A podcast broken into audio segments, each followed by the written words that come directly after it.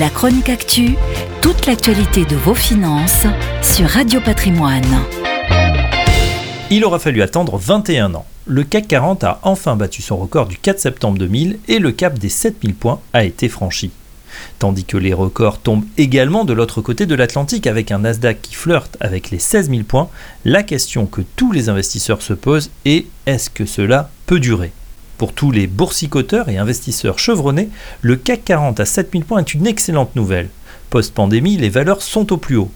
Loin de la bulle des valeurs Internet qui en 2000 était survalorisée alors qu'elle ne faisait aucun profit et pire, perdait des tombereaux d'argent, les valeurs qui caracolent en tête en 2021 affichent une santé économique insolente. Le luxe, bien sûr, avec le Quatuor, LVMH, Hermès, Kering et L'Oréal, mais également les valeurs de la tech telles que Dassault Systèmes, Capgemini ou encore Téléperformance. Et enfin, les champions de la transition énergétique, Saint-Gobain, Air Liquide, Legrand ou encore Schneider. Après une année 2020 ou année Covid en forte baisse, le rebond est là et se traduit dans la croissance mondiale.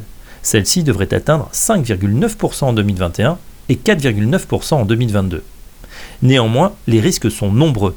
Les accidents de parcours ou mauvaise communication sur les résultats entraînent des sanctions immédiates traduites par des chutes violentes des cours de bourse. L'inflation devient préoccupante et les banques centrales, pour le moment toujours très accommodantes, pourraient décider de relever leur taux d'intérêt à un rythme plus soutenu.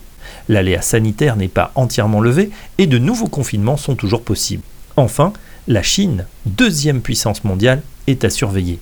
Le tour de vis de Pékin sur les grandes entreprises est un bon exemple de potentiel coup de froid sur l'économie mondiale.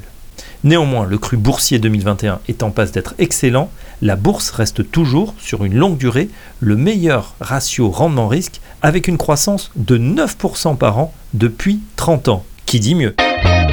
La chronique actu, toute l'actualité de vos finances sur Radio Patrimoine.